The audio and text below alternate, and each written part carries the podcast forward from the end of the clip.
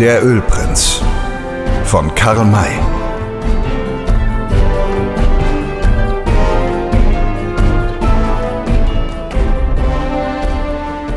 Drittes Kapitel. Aufbruch nach Tucson. Während der Abwesenheit Sams, Schmidts und der Frau Rosalie Ebersbach waren im Lager alle Vorbereitungen getroffen worden, so dass man jetzt sofort aufbrechen konnte. Der Scout ritt voran, mit ihm die beiden Jünglinge. Dann folgten die Wagen, von Dick Stone und Will Parker geleitet, während Sam Hawkins mit dem Kantor den Schluss bildete. Sam hatte sich mit Absicht diesen Begleiter auserwählt, da er glaubte, von ihm am besten etwas über die Verhältnisse der kleinen, bunt zusammengewürfelten Schar erfahren zu können. Eigenartig mussten diese Verhältnisse sein.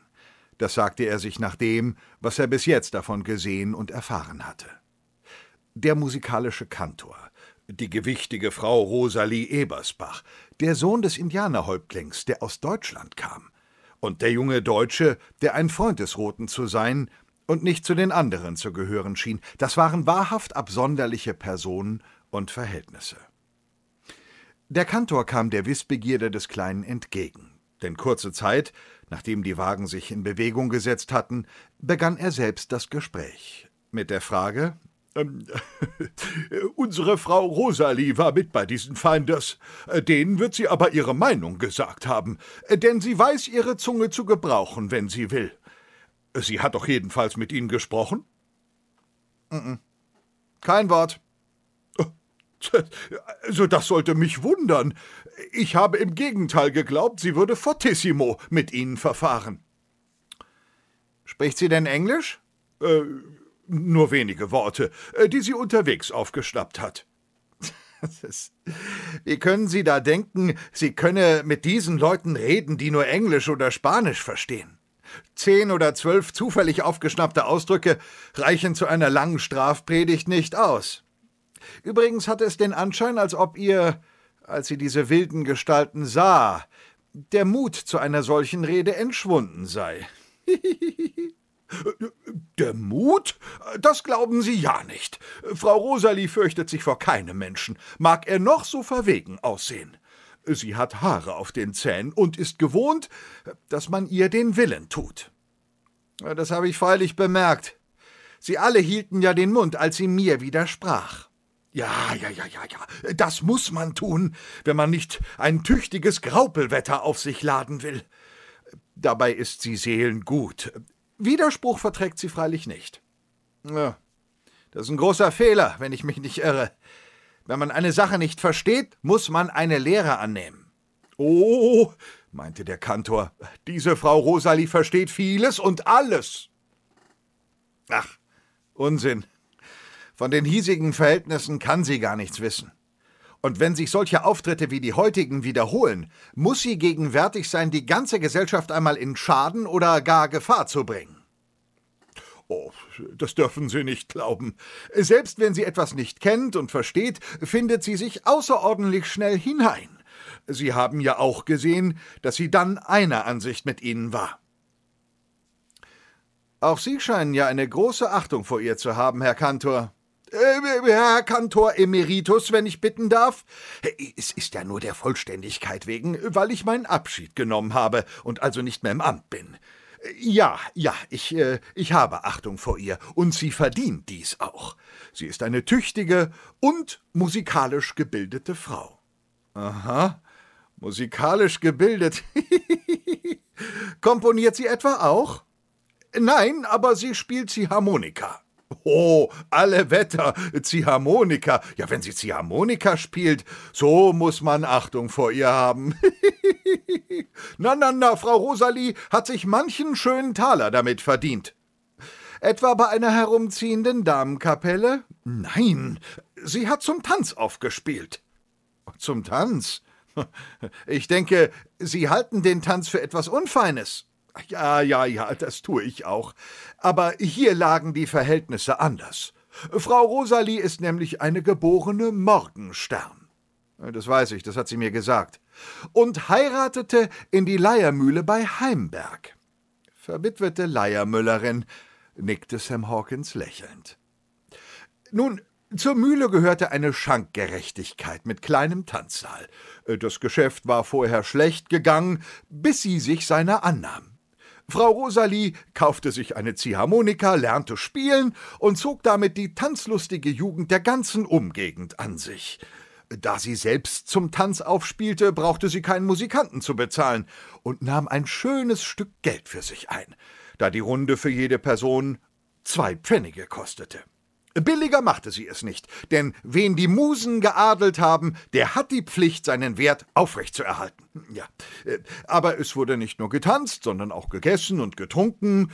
Das Geschäft hob sich, und als der alte Leiermüller starb, hinterließ er eine Witwe, die auf einem vollen Geldsack saß. Frau Rosalie war die reichste Frau im Dorf, verkaufte dann später die Mühle zu einem hohen Preis und wurde hierauf die Frau unseres Schmiedemeisters, ja. Der ihr ebenso folgsam ist wie Sie alle. Warum sollte er nicht? Wie aber und aus welchem Grund kommt sie jetzt nach Amerika? Diesen vortrefflichen Gedanken habe ich ihr eingegeben. Sie? Die Frau konnte in der Heimat bleiben. Sie hatte ja doch keine Not daheim. So meinen Sie, dass man nur aus Not auswandern soll? Nein, aber ein Zwang, ein innerer oder äußerer Zwang ist doch meist die Ursache. Ja, ja, ja, war es auch hier, war es auch hier. Nämlich ein Drang, ein Stringendo nach der neuen Welt, wo es besser sein sollte. Denn die Schmiede ging schlecht, der Frau gefiel es nicht mehr daheim, als sie nun hörte, was der Hobble Frank mir alles erzählt hatte und dass ich meine Helden hier in Amerika suchen wollte. Da war sie ganz Feuer und Flamme und wollte mit. Wie kam sie denn zu ihr, die in Heimberg wohnt, während Sie aus Klotzsche sind? Liegen diese beiden Orte nahe beisammen? Äh, nein, Heimberg liegt oben im Gebirge, Klotzsche dagegen nahe bei Dresden. Aber ich stamme selbst aus Heimberg, stand stets mit meinem Heimatort in regem Briefwechsel und war auch oft dort. Äh, trotz alledem wäre ihr der Gedanke, nach Amerika zu gehen, nicht mit solcher Gewalt gekommen, wenn die Wolfsche Angelegenheit nicht gewesen wäre. Hä? Welche Angelegenheit? Das wissen Sie noch nicht? Nein. Wolf, der Heimberger Förster, hat einen kinderlosen Bruder hier in Amerika, der viel Wald, große Herden und ich glaube auch äh, Silbergruben besitzt. Äh, dieser Bruder hat den Förster gebeten, ihm seinen Sohn hinüberzuschicken, weil er ihn zu seinem Nachfolger und Alleinerben machen will, wenn ihm der junge Mann gefällt. Der Förster fragte seinen Sohn, der die Taranter Forstakademie besuchte, und der Sohn hatte sogleich Lust, nach bestandenem Examen dem Ruf zu folgen. Dem Vater konnte es nur recht sein, denn er hatte eine zahlreiche Familie und ein geringes Gehalt. Da ist Schmalhans Küchenmeister. Und die Opfer, die das Studium des Ältesten gekostet hat, sind ihm schwer gefallen. Es war unmöglich, die anderen Söhne auch etwas lernen zu lassen, obwohl sie, ja, ja, sehr begabt sind. So hat denn Adolf zwar die Heimat und die Eltern verlassen, sagte sich aber, dass er als Nachfolger des reichen Oheims seinen Geschwistern schneller und besser emporhelfen könne. Hm. Diese Gesinnung ist freilich ehrenwert. Und nun ist der Förstersohn sicher hier unter euch. Ja, ja, ja, da vorn reitet er. Was, äh, der ist's? Dieser junge Mann? Der kann doch unmöglich die Forstakademie schon vollständig durchlaufen haben. Äh, doch, doch. Äh, und zwar hat er sie mit sehr guten Zeugnissen verlassen. Er wird, äh, da sein Onkel große Waldungen besitzt, seine Kenntnisse gut verwerten können. Allerdings gab es für ihn auch noch einen anderen Grund, sich so schnell und willig für Amerika zu entscheiden. Und dieser Grund kann mit dem indianischen Wort Shiso bezeichnet werden. Shiso? Das ist doch der Name des Häuptlingssohnes. Allerdings, ja, ja, ja. Sie sind, wie ich gehört habe, ein Bekannter dieses Häuptlings. Äh, wissen Sie vielleicht, weshalb er seinen Sohn nach Deutschland geschickt hat? Ja. Oh, das ist mir lieb. Äh, können Sie es mir einmal prima vista vorgeigen? Oder ist vielleicht ein Geheimnis dabei? Es gibt keinen Grund, die Sache geheim zu halten. Es ehrt vielmehr den Häuptling als einen weitblickenden und fortschrittlichen Mann. Als er noch jung war, überfiel ein feindlicher Stamm einen Auswandererzug. Es wurde alles niedergemetzelt und nur ein Mädchen wurde verschont und mitgenommen. Eine Deutsche. Der Häuptling rettete sie und brachte sie zu seinem Stamm. Sie sollte sich dort zunächst von ihrem Unglück und Leid erholen, und dann wollte er sie nach der nächsten weißen Ansiedlung bringen. Sie wurde gut behandelt. Ihre Verwandten waren ermordet, sie hatte nirgends Bekannte. Die Ansiedlung, wohin sie gebracht werden sollte, war ihr fremd. Es gefiel ihr bei den Navajos, und sie gewann den Häuptling Nizas Ini, großer Donner, der sie gerettet hatte, lieb. Kurz, sie blieb und wurde seine Frau. Ist das die Möglichkeit? rief der Kantor aus. Ein roter Mensch äh, mit einer weißen Frau. Warum sagen Sie das so abfällig? meinte Sam. Ich sage Ihnen, dass Gott der Vater und Schöpfer aller Menschen ist. Die Farbe der Haut macht keinen Unterschied.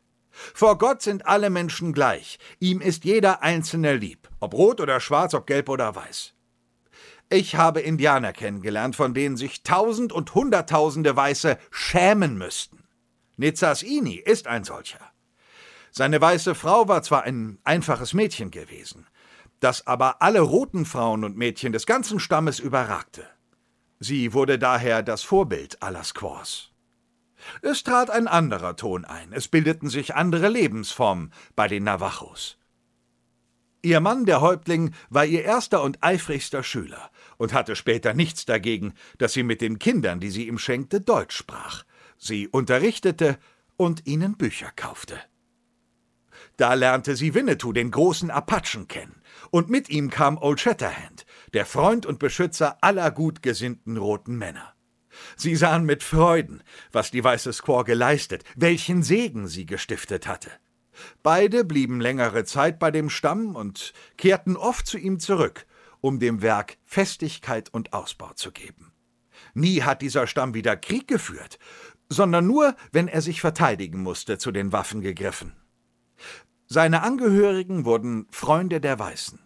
Der große Donner war einsichtig genug, im Laufe der weiteren Entwicklung zu erkennen, dass er für die Zukunft nicht die nötigen Kenntnisse besitze und dass sein Nachfolger viel mehr lernen müsse, als er selbst gelernt hatte. Er fasste daher, beeinflusst durch seine kluge weiße Frau, den Entschluss, seinen Erstgeborenen in eine Schule der Weißen zu schicken. Old Shatterhand kam und stimmte lebhaft bei. Er war ein Deutscher und die Squaw eine Landsmännin von ihm und beide brachten den Häuptling dazu, den Sohn nach Deutschland zu senden, um ihn dort einer Erziehungsanstalt anzuvertrauen. Ich weiß, ich weiß, fiel der Kantor ein. Ich kenne diese Anstalt. Es ist die gleiche, auf der auch Adolf Wolf für die Taranter Akademie vorgebildet worden ist. Ähm, weshalb hat denn eigentlich Chisot gerade das Forstwesen erlernen müssen? Der großen Wälder wegen, die seinem Stamm gehören. Er soll als späterer Häuptling die nötigen Kenntnisse besitzen, die Reichtümer, die in diesen Forsten stecken, nicht nur zu erhalten, sondern womöglich noch zu vermehren. Man weiß, dass die Vereinigten Staaten eine schlechte Forstwirtschaft haben. Vor den daraus folgenden großen Schäden soll Shiso einst seinen Stamm bewahren. Äh, doch weiter. Sie wollten mir doch sagen, welchen Einfluss diese beiden jungen Forstakademiker auf die frühere Leiermöllerin ausgeübt haben, Herr Kantor.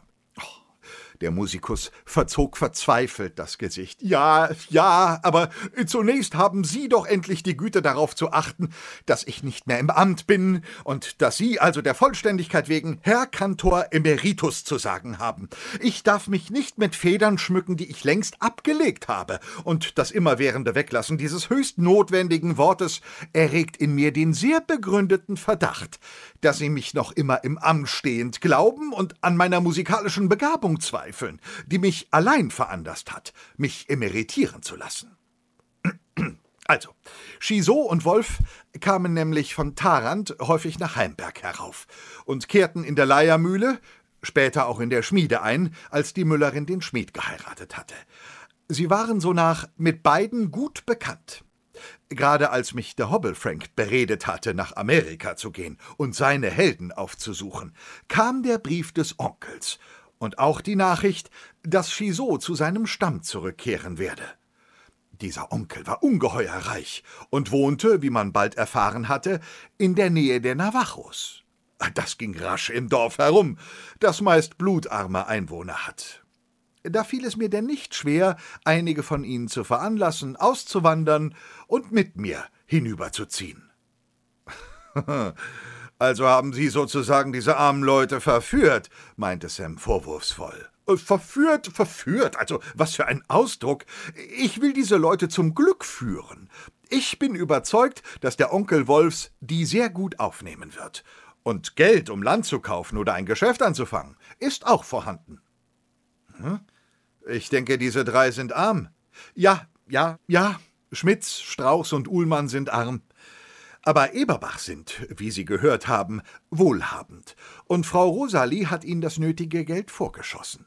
Sie ersehen daraus, was für eine brave Frau sie ist. Sie konnte recht wohl im Vaterland bleiben und hat sich nur aus Teilnahme für diese drei, aus Freundschaft für mich und infolge ihres Dranges nach der Fremde entschlossen, mitzugehen. Besonders entzückt war sie darüber, dass in Amerika die Damen so außerordentlich geachtet und berücksichtigt werden. Ach so, lächelte Sam vergnügt. Und Frau Rosalie Ebersbach, geborene Morgenstern, verwitwete Leiermüllerin, ist eben auch eine Dame. Das erklärt mir freilich das vorher Unerklärliche. Sie haben also alle die Absicht, sich bei dem Oheim Wolfs anzusiedeln? Ja, die Siedler wollen ihn fragen. Lehnt er ab, so ziehen sie weiter. Und Sie? Was beginnen denn Sie? Ich, ich suche Old Shatterhand, Old Firehand und Winnetou auf. Dabei werde ich auch den Hobble Frank finden.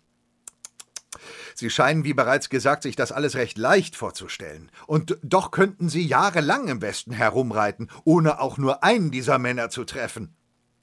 So muss man nach ihnen fragen, sich erkundigen. Denken Sie, es sei hier gerade so wie in einem deutschen Dorf oder Städtchen, wo man sich einfach nach dem Herrn Müller, Meier oder Schulze erkundigt? Die Gesuchten können leicht zehnmal ganz nah an ihnen vorüberreiten oder in sehr geringer Entfernung vor ihnen lagern, ohne dass sie es ahnen. Oho, oho, ich ahne es. Darauf können Sie sich verlassen. Einem Tonkünstler ist nichts zu schwer wer von den Musen ausgezeichnet und bevorzugt wird. Bei dem sammeln sich alle Töne zu Akkorden.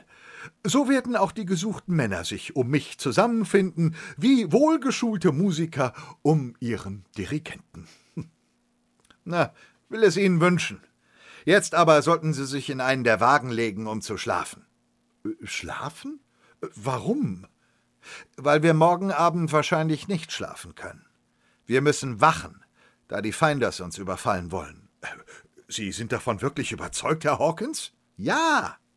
Irgendjemand, der am frühen Morgen nach der Schenke kommt oder dort vorübergeht, wird ihr rufen hören und sie befreien.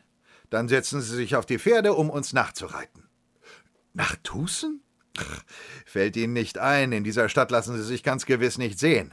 Sie werden Tucson umreiten und dann unseren Wagengleisen folgen, bis Sie bemerken, dass wir Lager gemacht haben.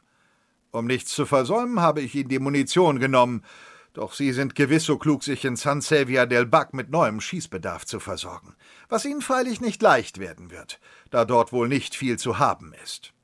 Also, folgen Sie meinem Rat und steigen Sie in einen Wagen. Danke, danke, nein, ich schlafe nicht. Warum denn nicht? Weil einem gerade während eines nächtlichen Ritts die schönsten musikalischen Gedanken kommen. Ich mache da Studien für meine Oper. Vielleicht lasse ich gleich im ersten Akt einen solchen Ochsenwagenzug über die Bühne gehen, was beim Schein einer kleinen Mondsichel einen ganz besonderen Eindruck machen muss, zumal die Instrumente dabei das Knallen der Peitschen, das Brüllen der Ochsen und das Knarren der Räder nachzuahmen haben. Möchte dabei sein, sagte Sam ernsthaft. Muss ein außerordentlicher Kunstgenuss sein. Also machen Sie Ihre Studien und bleiben Sie meinetwegen wach. Aber warum werfen Sie sich denn immer während bald nach vorn und bald nach hinten? Das muss Sie doch ungeheuer ermüden. Ja, allerdings. Aber es ist leider nicht zu umgehen. Nicht zu umgehen? Unbegreiflich. Wieso denn? Es strengt natürlich auch das Pferd an und es macht es untauglich. Ja, kann nicht anders, bester Herr Sam. Ich komponiere immerfort, selbst jetzt, während ich mit Ihnen spreche. Indem mir nun die Melodien durch das Gehirn erklingen, muss ich sie nach ihrer Taktart prüfen. Dazu gehört eigentlich ein Taktmesser. Da ich diesen aber unmöglich durch den wilden Westen mit mir schleppen kann, so habe ich einen weit bequemeren Taktmesser erfunden. Ich schwinge mich einfach in regelmäßigen Abständen im Sattel ähm, hin und wieder her. Freilich wird das Pferd dadurch zuweilen irre, denkt, ich will herunter und hält im Laufen an, doch das tut nichts. Sobald ich die Komposition dann fertig habe, treibe ich es wieder an. Aber dadurch bleiben Sie doch jedenfalls oft zurück. Ja, ja, das kommt freilich vor. Das kann aber höchst gefährlich für Sie werden, Sie unvorsichtiger Mann. Wenn Sie zurückbleiben, können Sie leicht von rotem oder weißem Gesindel überfallen werden. Äh, mich überfällt kein Gesindel, ich bin gefeit dagegen. Ach, Unsinn. Sprechen Sie nicht von Unsinn, lieber Herr Sam. Ich weiß schon, was ich sage. Als Komponist einer großen Heldenoper und Selbstdichter des dazugehörigen Textbuches stehe ich unter dem ganz besonderen Schutz der Musen. Äh, diese werden sich hüten, mich zu hohen musikalischen Gedanken zu begeistern und dann überfallen und töten zu lassen, wodurch diese Gedanken für immer der Welt äh, verloren gehen würden. Das wäre ja dieselbe Dummheit, als wenn, äh, als wenn der Schuster mir zwei neue Stiefel machte und sie, wenn er sie fertig hat, in den Ofen steckte, um sie zu vernichten. Oder meinen Sie, die Musen seien weniger klug als ein gescheiter Schuster? Ich kann das nicht sagen, habe noch keines von diesen Frauenzimmern gesehen oder gesprochen. Aber ich kann nicht während der ganzen Nacht hier bei Ihnen sein und auch keinem anderen zumuten, stets nur auf Sie aufzupassen.